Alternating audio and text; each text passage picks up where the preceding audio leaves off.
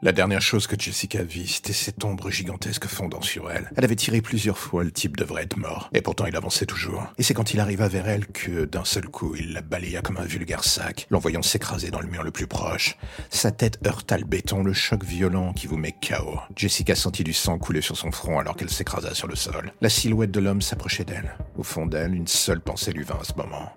C'est terminé. Elle ferma les yeux, pour aussitôt les rouvrir en entendant littéralement une pluie de balles s'abattre sur son assaillant. À quelques mètres derrière eux, à l'embranchement d'un des couloirs de service, un homme apparut arme à la main. Elle ne le connaissait pas, mais elle lui devait sûrement la vie. Et une fois de plus, l'assaillant encaissa les balles, en hurlant, un hurlement tout sauf humain. Alors qu'il fit face à distance à son assaillant inconnu, il évalua la situation et d'un geste digne d'un chat, il s'enfuit en défonçant un mur avoisinant. L'homme rangea son arme et accourut vers Jessica. Elle était mal en point mais encore vivante. Alors qu'elle se sentait partir et que son sauveur lui disait de tenir le coup, elle vit son visage. Elle avait déjà vu cet homme. C'était Kovac, ce flic dont tout le monde parlait. Et d'un coup, elle sombra. Quelques heures plus tard dans le hall de l'hôpital, Kovac s'arrêta un court instant pour repenser à cette soirée.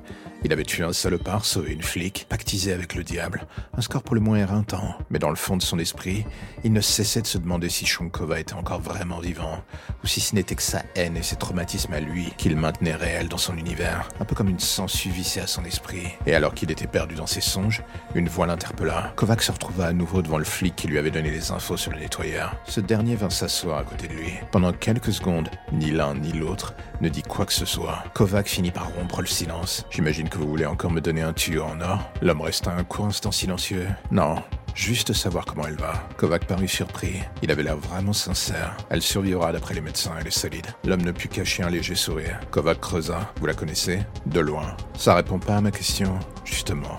Vous en posez beaucoup trop. Quand je parle, on râle. Quand je l'ouvre pas, on râle. La vie est tellement injuste avec moi. Le sarcasme de Kovac fit rire l'homme en face de lui. Le sarcasme de Kovac fit rire l'homme. Veillez sur elle.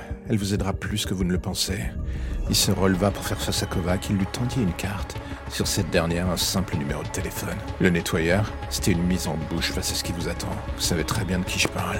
Et lui aussi sait que vous le traquez. Kovac avait compris le message. Il fut pris de court. Qui vous êtes, bordel? L'homme lui sourit. Un ami? Ou non? Ça dépendra que de vous désormais. Et aussi d'elle. Il pointa du doigt la chambre de Jessica. Kovac commit l'erreur de regarder dans cette direction. Le temps de revenir dans le champ de vision de l'homme, ce dernier avait disparu, sans laisser la moindre trace.